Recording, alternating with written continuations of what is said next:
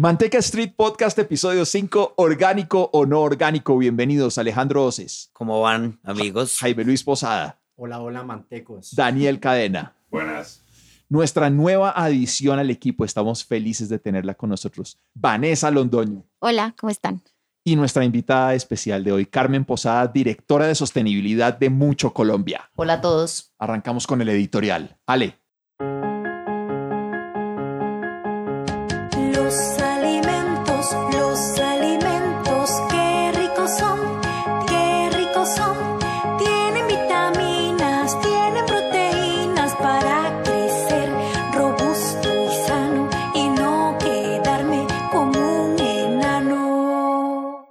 ¿Alguien sabe qué es PAE? ¿La PAE? Yeah.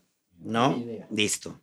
Es el programa de alimentación escolar que se creó en Colombia en el gobierno de Santos hace unos años. El programa de alimentación escolar consiste en el suministro organizado de un complemento nutricional con alimentos inocuos a los niños, niñas y adolescentes matriculados en el sistema educativo público y el desarrollo de un conjunto de acciones alimentarias, nutricionales, de salud y de formación que contribuyen a mejorar el desempeño de los escolares y apoyar su vinculación y permanencia en el sistema educativo. Entonces, ¿a qué viene el tema? Como se dice, es escolar. Como se dice, sabemos que hay una problemática en el tema de alimentación, en el tema de contratación de los alimentos y qué están comiendo nuestros niños en los colegios. Yo ahora que acabé, de tener una hija pienso mucho en eso y me parece importante que toquemos este tema porque en la parte normal o la gente del común no tiene mucha información sobre, sobre este aspecto. No sé si ustedes conocen algo, saben algo sobre la alimentación escolar, sobre cómo se maneja, sobre quién está encargado, a quién debe como importarle esto, por qué es importante la nutrición temprana. Yo pienso una cosa y, y lo he venido investigando y para mí la alimentación como la educación también es de estratos. Entonces, si eres de estrato 6, seguramente en tu colegio que pagas estrato 6 vas a comer súper bien. Pero si eres de estrato 1, no vas a comer bien y te vas a intoxicar. ¿Por qué? Porque compran barato, por todo este tema que, que sabemos como la educación. Bueno, pero es que ahí el tema del plan, del plan de alimentación escolar del gobierno eh, tiene una arista adicional, es la corrupción. En el año 2018 eh, salió un reportaje en la revista Semana que dice que 84 mil millones de pesos habrían sido desviados. La problemática viene siendo que además de que no sabemos qué es lo que están comiendo los niños, se están robando la plata de la alimentación. Claro, eso es, una problemática que es exacto la contratación directa que tienen las entidades que puede ser un, un, negocio, no sé si el gobierno, conspiraciones otra vez, pero es un negocio de verdad redondo que se lucra muy pocos directivos y por ejemplo acabé de leer una noticia que es el juez ordena casa por cárcel al zar del PAE Caribe que se robó 10 mil millones de pesos. Entonces eso es lo que voy. Si el pueblo, si la gente no se nutre bien, uno con qué ganas va a estudiar. Ese es mi punto también. Si nosotros no cuidamos de verdad el futuro en la alimentación, desde la alimentación y desde la educación, que para mí van pues igual ligados, y seguimos haciéndonos los ciegos hacia estos problemas, pues vamos a seguir con un país lleno de problemas. El tema de que iniciaron clases sin tener alimentación gratis, pues la gente no va a ir con hambre y no va a estudiar parece que es una problemática que deberíamos pensar un poco. Ahorita hay un ejemplo, por ejemplo, que estábamos viendo, estaba viendo en Netflix en Ugly Delicious, que se lo recomiendo, y es un tema de un chef de Noma, que Noma sabemos que es el mejor restaurante del mundo, por algunos, eh, volvió a su ciudad en Estados Unidos y se dedicó a trabajar proyectos escolares para la alimentación escolar, que se me hace como fantástico que haya dado ese paso por lo mismo que digo, hay huertas urbanas, hay un proyecto de las Lomitas que es cerca Valle, pues en el Valle del Cauca. Rubén Darío Cárdenas, que se ganó el CAFAM, que es un visionario, acaba de renunciar a la Secretaría de Educación de Cali por corrupción y, y hablé con él de este tema y dice, mire, en el Cali hay 60 mil millones de pesos para el tema de alimentación, para alimentar a 125 mil niños. Es un presupuesto súper alto, pero todos se lo roban. Entonces el plato debería costar entre 2.900, pero lo ponen a 1.000. La pechuga, una pechuga por unidad la ponen a 60 mil pesos. Entonces ahí es como la problemática de la corrupción, como tú dices, que es lo que se caga todo y él renunció. Y él es un proyecto en las lomitas que peleó con, la, con los ministerios y con la, el INVIMA y con todo. ¿Por qué? Porque creó una, creó una huerta en la escuela donde los niños cuidaban su comida y se alimentaban de la propia. ¿Cierto? Acá hay colegios que tienen huertas, pero el, no sé si es la Secretaría de Salud o alguien, no deja que se consuman estos alimentos en el mismo colegio. O sea... Deben ser estándares de la Secretaría de Educación. Son estándares que de verdad son... Que habría que repensar. Claro, ¿por qué? Porque la gente que tiene el contrato va a comprar, pues, listo, compra Corabastos lo más dañado porque le sale más barato. compra lo industrial porque le sale más barato. Entonces, de verdad, no están pensando en alimentar a la gente, sino en cumplir a medias con un contrato. En ganarse el contrato. En ganarse el contrato y meterse toda la plata y la plata y la plata al bolsillo. Sí, para los colegios no es negocio que empiecen a hacer sus propias huertas y alimentar a los niños con ese, con ese mismo producto, por lo cual le meten un montón de, de restricciones al tema de, de, de, quién puede vender estos productos. Pero es que nadie sabe el PAE y es un negocio, weón. Ha salido demasiado grande, demasiada plata, güey. Es demasiada plata la que se llevan. Y en verdad, pues que el pobre, dele lo más pobre y va a seguir siendo pobre y va a seguir comiendo mierda. Nada, el problema ahí es que nadie hace como una veeduría por esa gente porque les dan un tetero y un pan y ya listo. Yo lo que hago la invitación también es si algún cocinero, alguna persona que trabaja en gastronomía o algo se puede interesar un poco más, porque sé que se puede hacer una capacitación del tema, porque todas las leyes, todo lo que lee el ministerio, todo va muy en como muy, el énfasis es muy técnico. Entonces es como, sí, necesitamos nutrición, pero ¿qué es nutrición? Pues ahí también como que deberían pensar en lo que están haciendo con lo de Hablas sin Fronteras, no solo con las clases y con la educación que van a recibir estos niños, sino la comida. Las mismas, las mismas colegios, los Nogales, el Besia, Anglo, CNG, todo lo que sea, ellos tienen las formas de hacer esa capacitación a esos colegios, ¿no? No debería ser como lo mismo. Uno creería. Todo lo que se ayude. El problema es que cuando es un negocio. Sí, es más como la postura ética de los contratistas. Exacto. Además del problema como de la nutrición como tal, es la postura ética del contratista, que se roba la plata. Problemática de los niños, en verdad, que me parece lo que muy cruel, es muy cruel. Es muy lo que sería muy valioso es incorporar a un a un chef, pues, a un cocinero que le interese el tema, sobre todo porque sabemos que, y sobre todo en Colombia, sabemos que el tema del consumo de hortalizas y de frutas, de verduras, es muy bajo. Y pues adquirir los nutrientes que tienen estos productos es difícil porque a los niños no se les enseña desde chiquitos a comer verduras. Correcto, es lo que menos más allá de una ensalada chimba. Lo que menos hay en las dietas de, pues lo que lo propone la, los contratistas es pocas verduras y pocas frutas. Y el problema que yo también veo que debería ser un trabajo de economía local es como perfecto, estamos en Sucre, listo, ¿qué tenemos en Sucre en la región para comer? No, tenemos todo esto, listo, hágase un menú de Sucre, no, traiga arroz, ajo china, manzana de chile, no, hágalo local y así también genera una economía importante. Y el otro problema que yo veo es que los niños no saben qué están comiendo. No se sabe que sí, por ejemplo, hay una papa, pero esa papa, ¿cuántos químicos tiene? ¿De dónde, viene? ¿Cierto? ¿Cuál es como la problemática real de ese, pues de la cadena de, del alimento? Claro, ahí excede entonces también ya el tema de la nutrición y pasamos a saber qué es lo que nos estamos comiendo y entramos entonces a enfocarnos en el tema del día de hoy, que es la comida orgánica o no orgánica. ¿Qué es la comida orgánica? Bueno, la comida orgánica es la comida que no fue producida, o pues dicho, que fue producida sin utilizar eh, agroquímicos. Por agroquímicos entendemos pesticidas y fertilizantes, ¿cierto? Y en pesticidas tenemos herbicidas, insecticidas, fungicidas, todos los días que se les ocurra. Y en el caso de los animales sería criados sin hormonas y sin, sin antibióticos. Exacto, sin anabólicos. Eh, en Colombia igual, pues ustedes saben, estamos supremamente retrasados en, en el tema de, de, poder hacer una diferenciación clara. Todo lo que se ha hecho en Colombia es en su mayoría pues como muy artesanal y las producciones orgánicas grandes, la mayoría se exportan. El 95% de la producción orgánica en Colombia se exporta, la mayoría es café. Ahí está, otra vez exportamos lo más limpio y lo bueno, lo bueno y seguimos con la problemática de no valorar lo que tenemos y comerlo malo. A pesar de que el paquete diga que es orgánico, no necesariamente es orgánico. ¿Hay alguna manera de verificar que sí lo sea?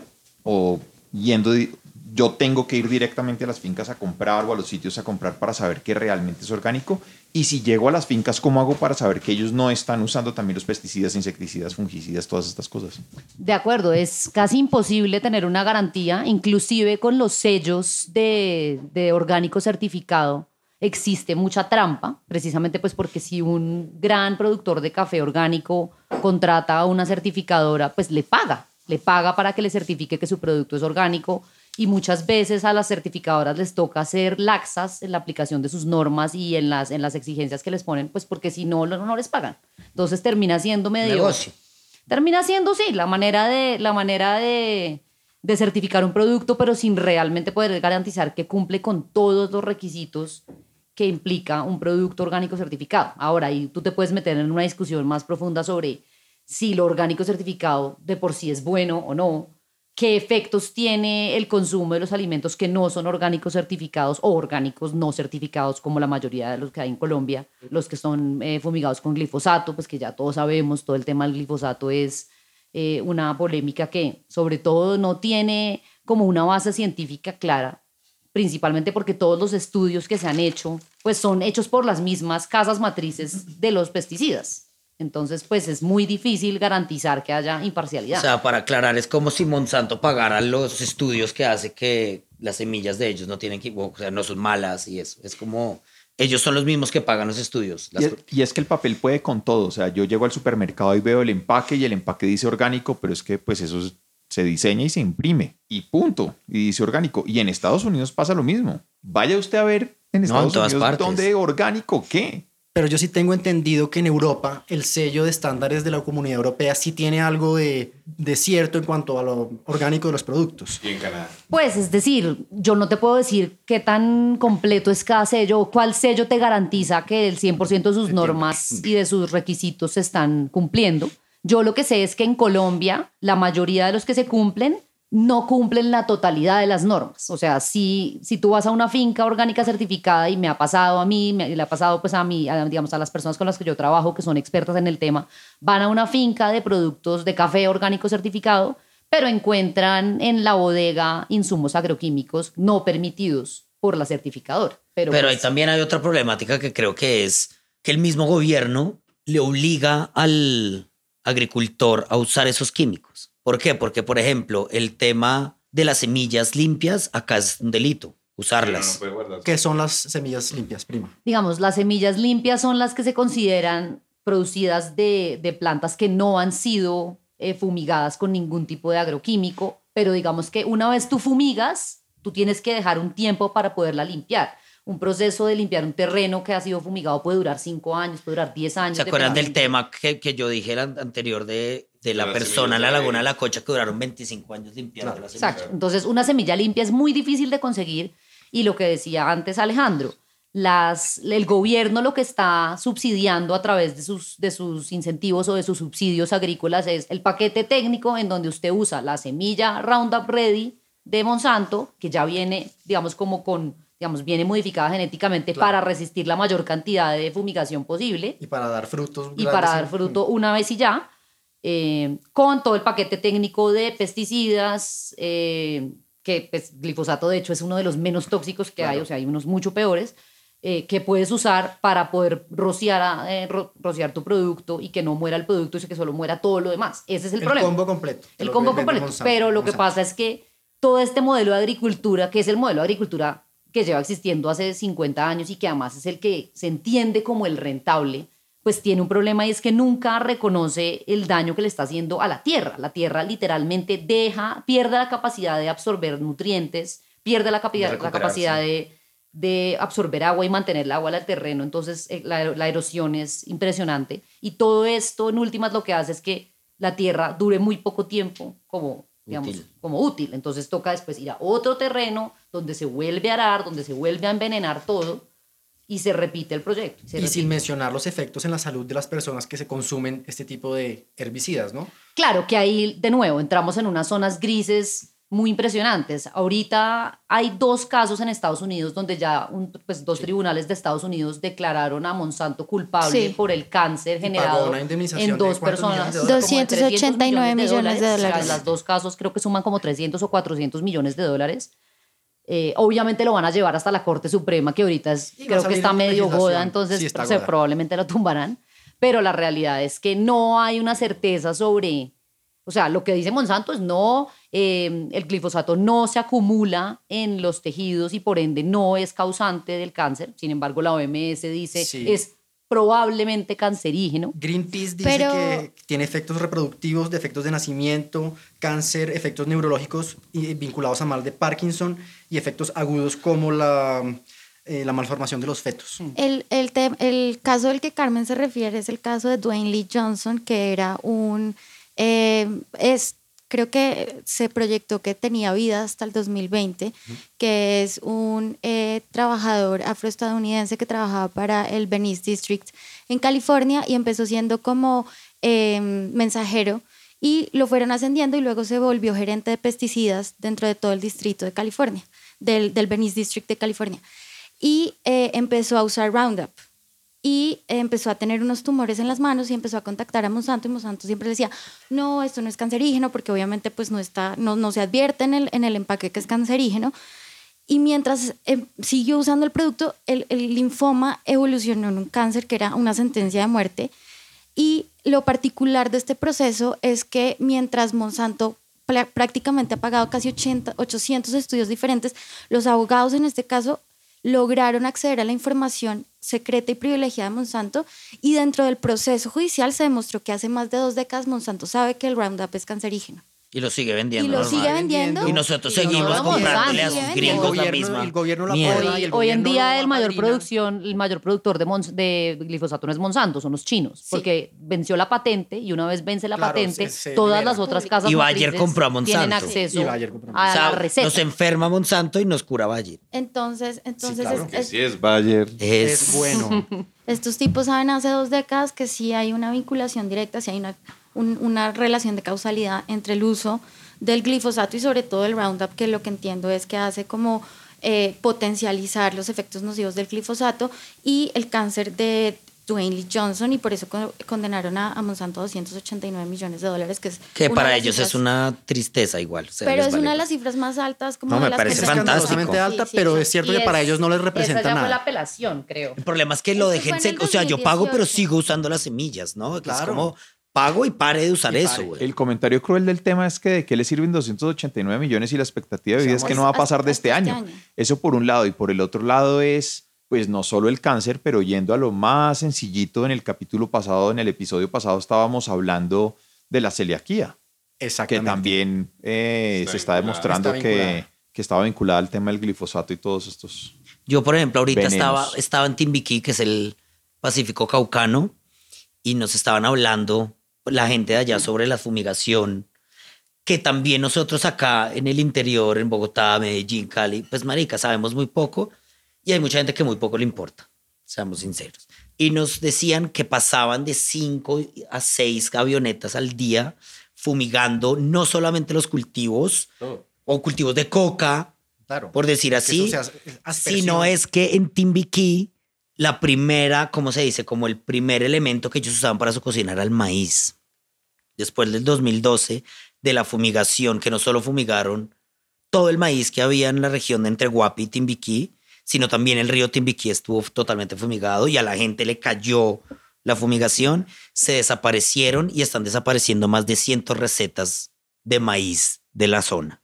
¿Por qué? Porque la tierra nunca más la pudieron recuperar No, y duraron dos años comiendo arroz y lo que podían coger del mar que lo había dejado. Es que ese es otro tema que yo quería introducir al tema de la comida orgánica y es que si esta es una aspersión, pu- puede que yo tenga un cultivo que cumpla con las reglas de ser orgánico, pero si pasa por una avioneta por al lado y le cae un chorro de glifosato, mi esfuerzo entonces también queda reducido a nada. No, y es que ni siquiera es necesario que pase una avioneta. Se contamina con la finca vecina que tiene semillas certificadas eh, de Monsanto. Claro. Ya y ahí, que utilizan digamos, el combo de es, es imposible. pesticidas. Primero, garantizar la, la orgánica, digamos, que tu producto sea 100% orgánico. Y segundo, pues empieza a contaminar tu finca.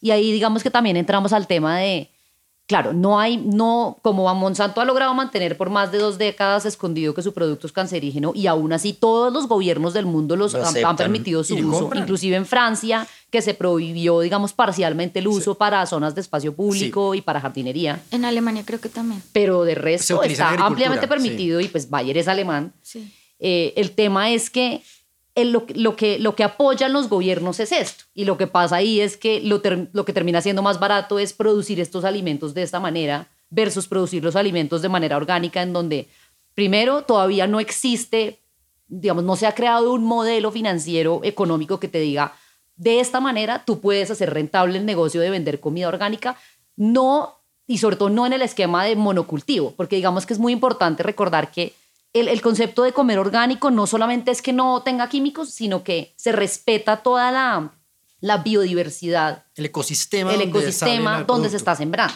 Y por ende, tú no puedes cultivar en monocultivo. Pero es que la gente que piensa eso es mamerta también, ¿no? Entonces, No, pues, y, y es eso, la que- gente es- no lo ve es- como rentable. Entonces, ¿yo para qué voy a hacer eso si eso no es rentable? Yo tengo que vender cantidad. Y para poder vender cantidad, acuerdo. necesito limpiar un- no sé, una hectárea de bosque y llenarla de un solo producto y, rociarla con algo, porque pues como solamente hay un producto, pues obviamente cualquier plaga llega y me lo mata.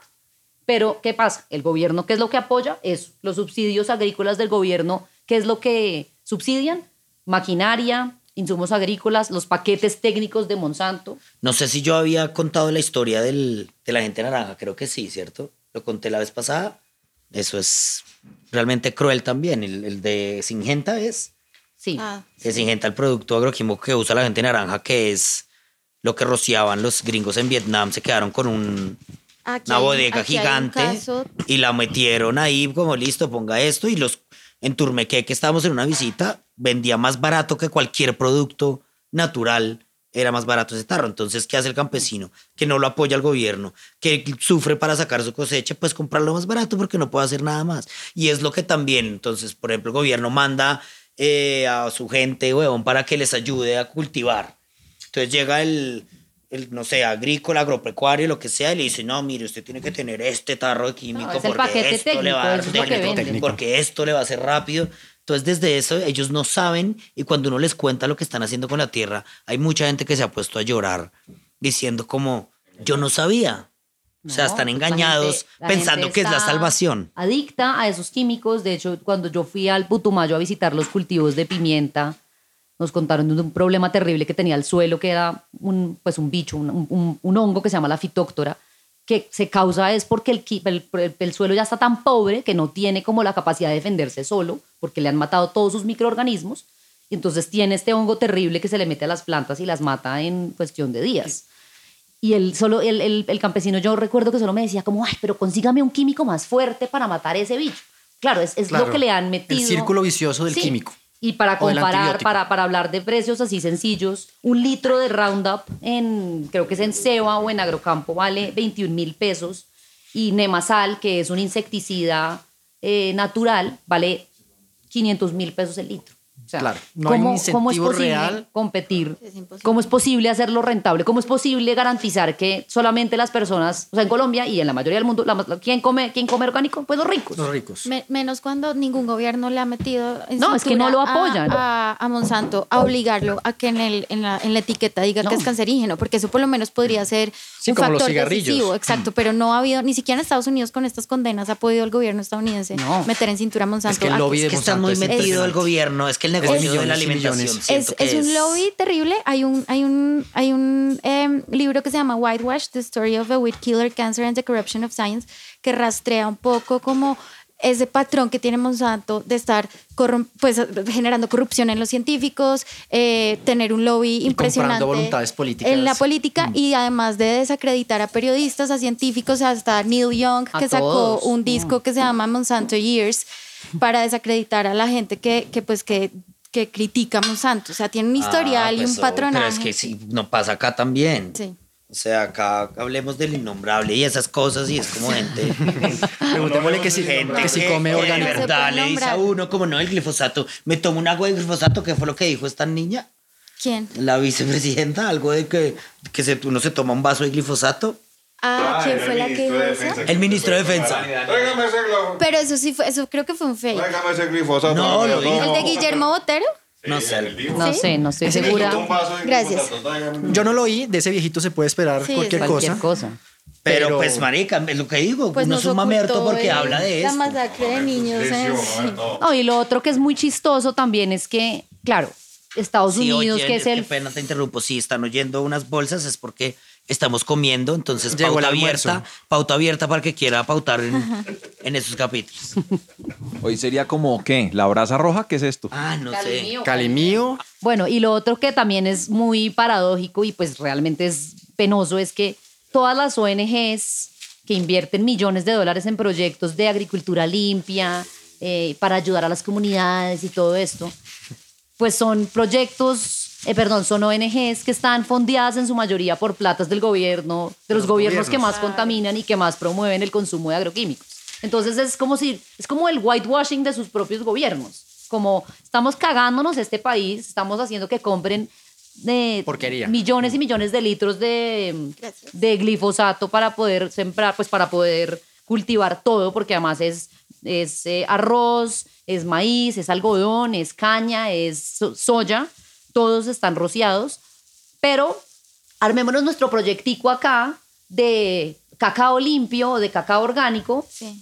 eh, a través de nuestra ONG, no sé, no, no quiero decir nombres de ninguna, pues porque, pero Claro, o sea, eso sé que ocurre así porque yo trabajo en ese Eso medio. se llama Pink Democracy, que es como coger un, un caso, eh, tratar de hacer como lo políticamente correcto para poder tapar un montón de cosas que están pasando ahí detrás y que, y que en, en el, en el fondo contradicen ese caso que, que están tratando de vender. Claro.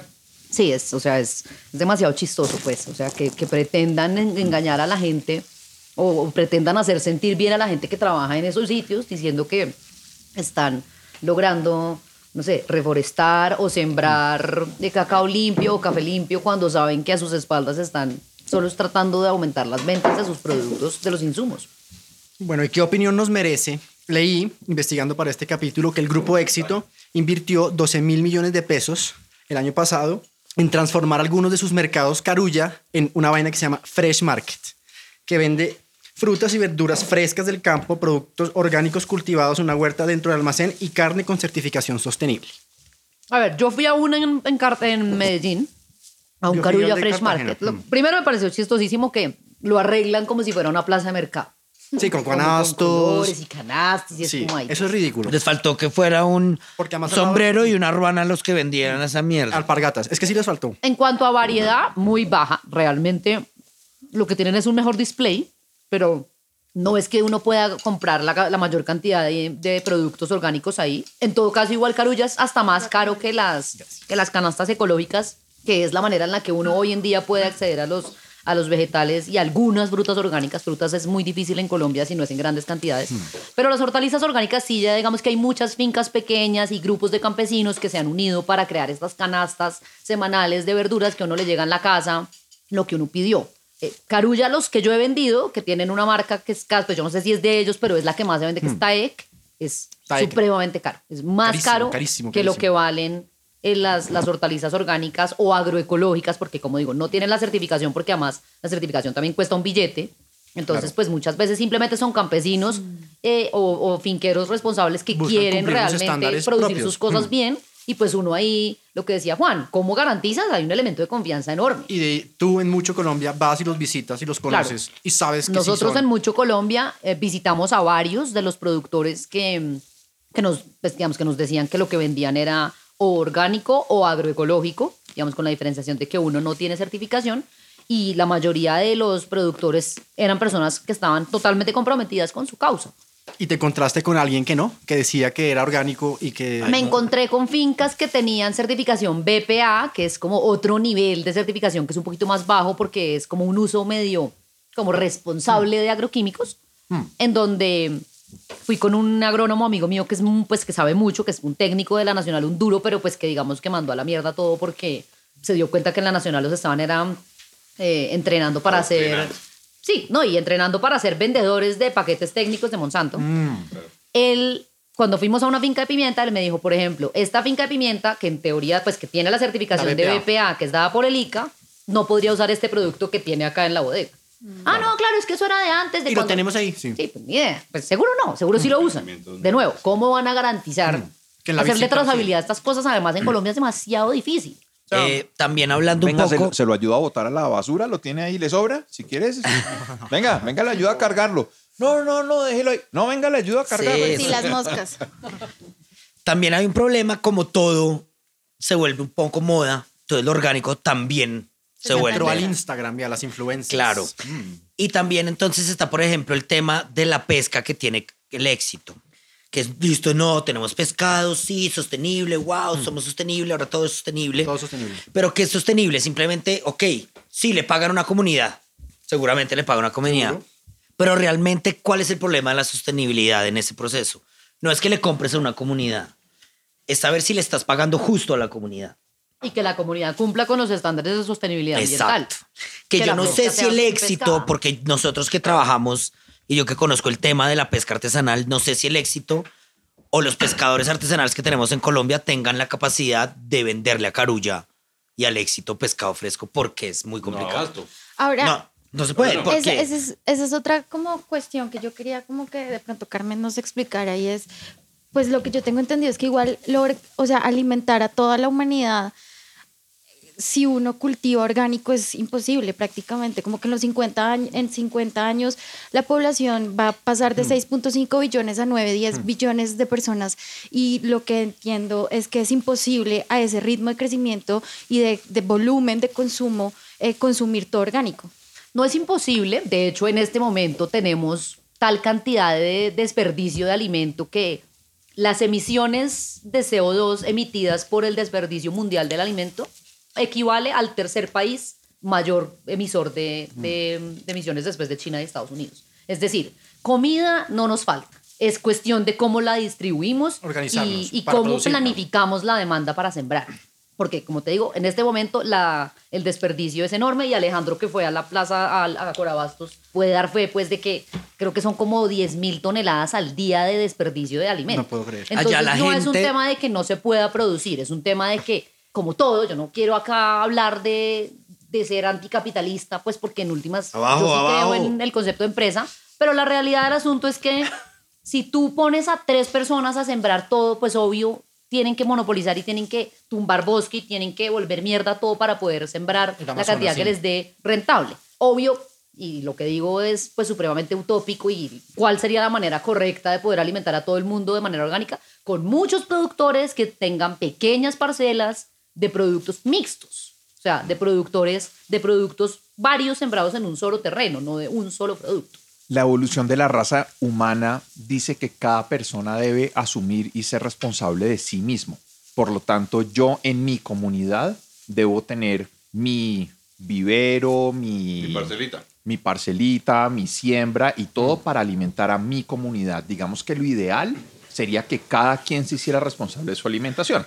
Obviamente eso estamos Claro. lejos de eso, pero si todos aprendiéramos a sembrar, a cosechar y a comer lo que cosechamos y lo que sembramos, ese, es- ese es Yo lo que punto, creo- Eso ya es la utopía. Eso sería fantástico, pero también si el gobierno, que supuestamente en la familia son los colombianos, protegiera a sus agricultores de verdad como los tiene que proteger, Colombia no tenía problema de alimentación en ninguna circunstancia porque tenemos todos los pisos térmicos, podemos alimentar a todo lo que queramos de manera sostenible, no, no somos, por el terreno que tenemos, no somos una gran cantidad de personas. No solo eso, sino que también no habría desplazamiento. No, para ese punto no va a haber sea- gobierno, Ale.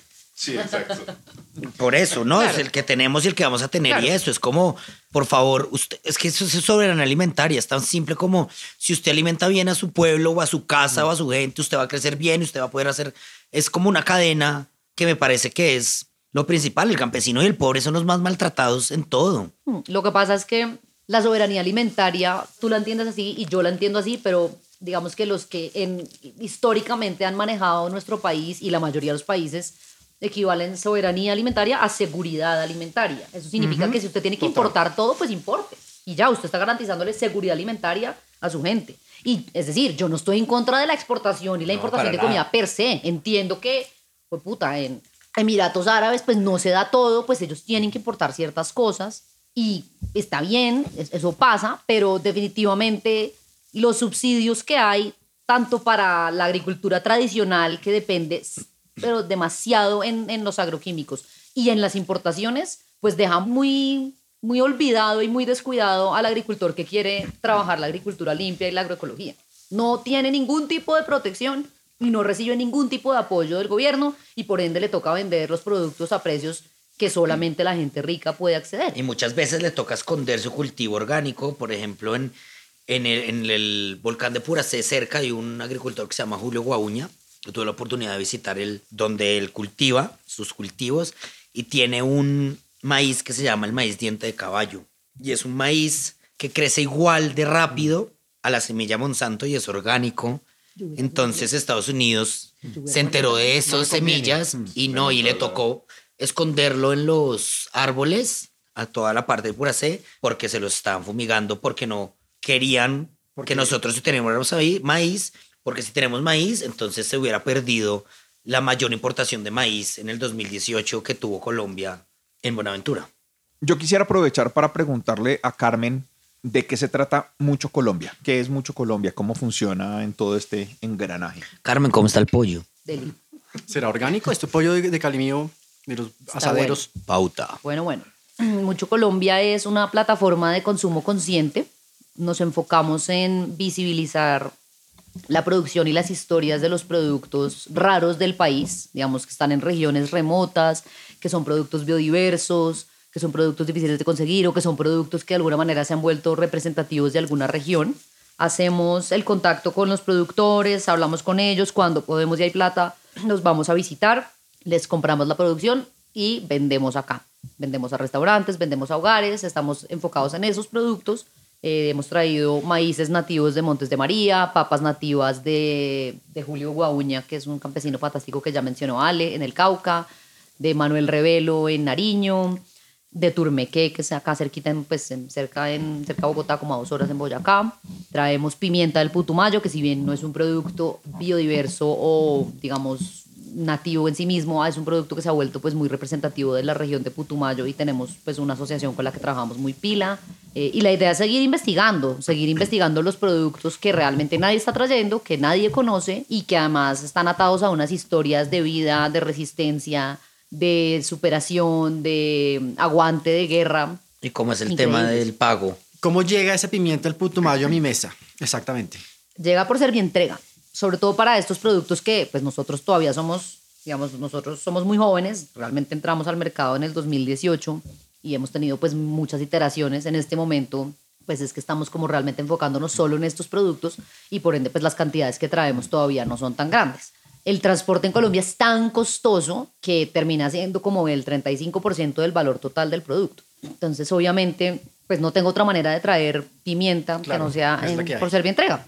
Y yo la pido a través de, una, de la aplicación de ustedes. Ustedes tienen una aplicación móvil, una página web. Tenemos un, bueno, principalmente tenemos, eh, digamos, un, un teléfono de WhatsApp a través del cual recibimos todos los pedidos.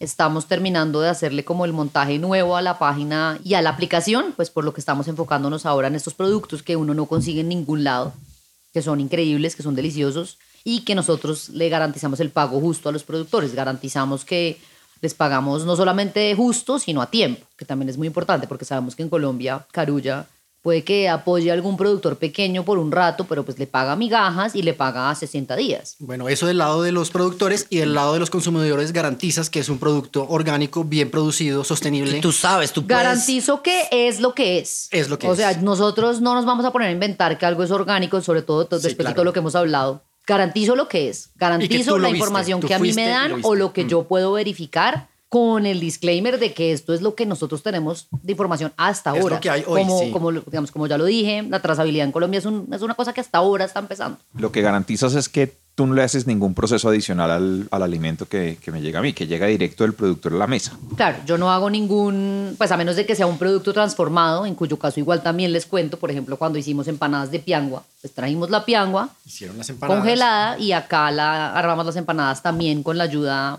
pues de nuestros aliados cocineros con una receta de alguien del campo. ¿Sí saben qué es la piangua? No. No, ni idea. Yo sí, No. pero porque mucho Colombia La me piangua es un, una concha negra que sale de los manglares y generalmente en Colombia las únicas que cogen eso son las mujeres, Las piangüeras. me las dijiste tú. piangüeras. Entonces, es- si quieren buscarlo, es súper bonito. Es delicioso. Además, o sea, Alejandro es lo más rico que hay. tiene una serie fotográfica de unas pianguas que realmente vale la pena ver. Sí, hay varias cosas En que pueden web. investigar, pero es hermoso, es hermoso el trabajo. Cuando uno está con los campesinos y con los agricultores y con los pescadores, en verdad las historias son hermosas y uno valora cada esfuerzo que ellos tienen, cada esfuerzo que se levantan haciendo su, por ejemplo, Manuel Revelo se va al monte a coger hojarasca para poder hacer su bioquímico él mismo, se levanta temprano y, y llega la señora que está al lado, la viejita que ya no puede cultivar y le da su papa orgánica. Son historias hermosas, pero preocupantes porque él dice, claro, yo estoy haciendo todo esto, pero ¿a quién le vendo? Entonces ahí está el apoyo de mucho de decir, venga, si usted está haciendo eso, yo se lo, yo se lo vendo. Sí, yo digamos, le tomo las y yo fotos, se lo se lo mercadeo vendo. y se lo vendo. Entonces para ellos es una salvación de verdad. Un porque canal de comercialización serio. es un canal de comercialización que no se queda con nada por el intermediario, porque acá lo que pasa es que, por ejemplo, Por intermediario. llega el campesino con su papa, se va a Corabastos directamente por, para eliminar Mm, este, intermediarios. este intermediario. Pero llega a Corabastos y el bulto estaba a 20 mil, pero uy, no sabe que hoy le va a pagar 5 mil. Entonces el campesino dice, me devuelvo con los, las 10 toneladas que tengo o lo vendo a 5 mil y pierdo toda la plata. Entonces lo vende. Entonces, hay políticas y hay cosas que están mal desde eso, ya lo sabemos. Y el tema orgánico también en las plazas es un tema súper preocupante porque la gente cree que está ayudando a los campesinos orgánico y que, ay, que sí, porque esto es la Que la plaza, de plaza, mercado, que es baratísimo, tiene colores, hay fotos con gringos y todos estamos felices, pero la verdad es que le estás pagando una mierda al la campesino. plata se la está quedando el intermediario. Y, y quién sabe si eso tiene químicos o no. Muy probablemente tiene, porque es muy Es lo difícil que es fácil conseguir, traer, Es muy exacto. difícil conseguir un puesto de productos orgánicos en las plazas. ¿Existen? En ¿O el pues 20 de julio, limpios, la plaza del 20 limpios, de julio de mercado los sábados temprano van los mismos campesinos que siembran, recogen en Boyacá y sus cercanos, se vienen en su camión con su familia y traen su producto a venderlo y muchos no usan químicos y se pueden encontrar, pero en verdad son contadas las... Son contadas y de nuevo, siempre hay un, pues un factor de incertidumbre. Uno puede llegar y preguntarle, ¿y usted qué insumos usó para sembrar este limón?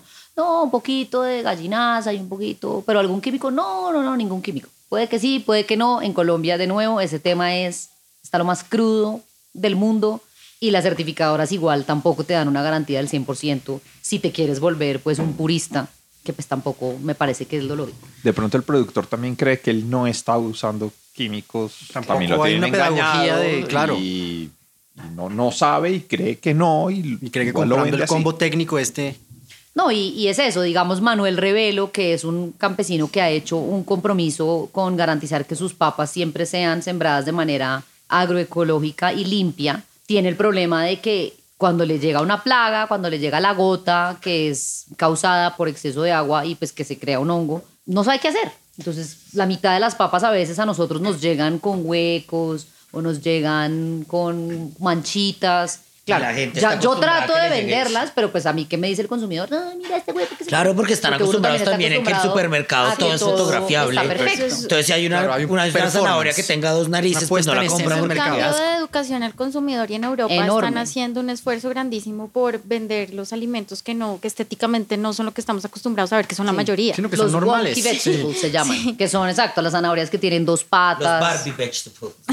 Sí, la, la verdad es que eso también hace parte de la educación del Claro. consumidor, Sí. de que no todo siempre tiene que ser uniforme, Lindo. porque como En general, acá nadie todo. es igual al Una otro, reeducación pues de los la alimentos tampoco, nadie No es igual botan, al Por ejemplo, que botan toda la comida acá y que esta cebollita, no, cojan los vegetales, hagan un caldo y eso les sirve para hacer una sopa y eso. Tratemos de no desperdiciar, porque ese también es un problema grande que existe en el mundo. Sí, pues como para cerrar el tema, lo que hemos visto desde, desde mucho Colombia es que hay una falta de planificación de demanda enorme, porque en un momento hay tanta papa y tanta cebolla que uno ya no sabe qué hacer, pues porque uno sembró y entonces todos sembraron y el gobierno les dijo que sembraran y a quién le van a vender, ni idea, no tenemos ni idea. La Eh, papa está alta. ¡Sembre! Sí. Obviamente baja cuando ya llegan a venderla, pues porque hay demasiada. Y el gobierno lo único que hace es dele plata para que siembre. No tenemos ni idea ni a quién le va a vender, ni cuánto va a costar sacarlo de allá que está en quién sabe dónde metido. No hay carretera. Y por otro lado, el tema de los paquetes técnicos. Manuel Revelo, el más comprometido con su causa agroecológica de protección de su terreno, no tiene ni idea qué hacer con las plagas que le llegan a su finca y qué agrónomo delica va a ir con información que no sea, vea, échele esto. No hay, es que simplemente no hay.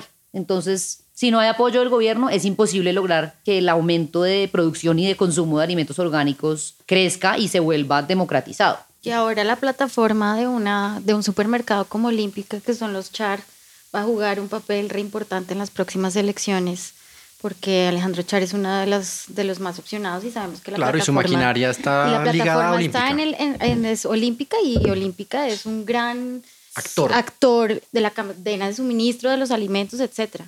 ¿Cómo Todo va a ser ligado, eso? Todo va ligado. Sí, o sea, seguro detrás de cada gremio de paperos, de cebolleros, siempre hay alguien grande especulando con los precios, Utilizando empujando los canales a, a- para al otros quien están haciéndole lobby, un Monsanto, un Singenta, un DuPont, pues para que continúen aumentando la venta de sus productos. Oiga, y para pasar este pollo que...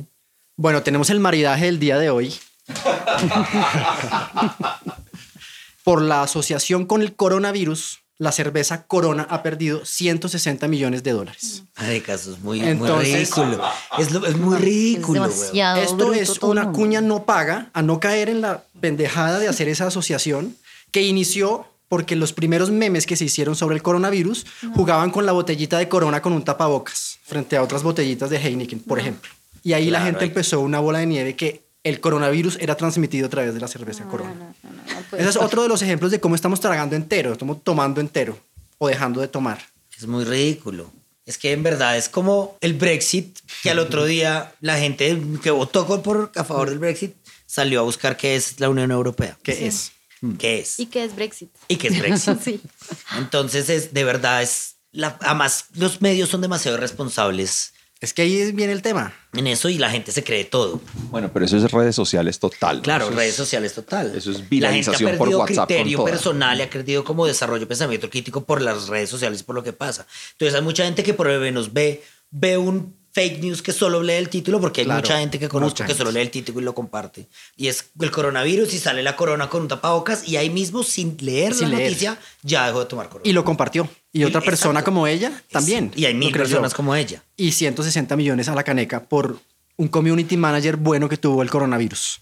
Increíble información para este episodio, queridos mantecos. Bueno, nos despedimos. Eh, con Corona brindamos también de nuevo por la bienvenida a Vanessa Londoño a nuestras mesas de discusión.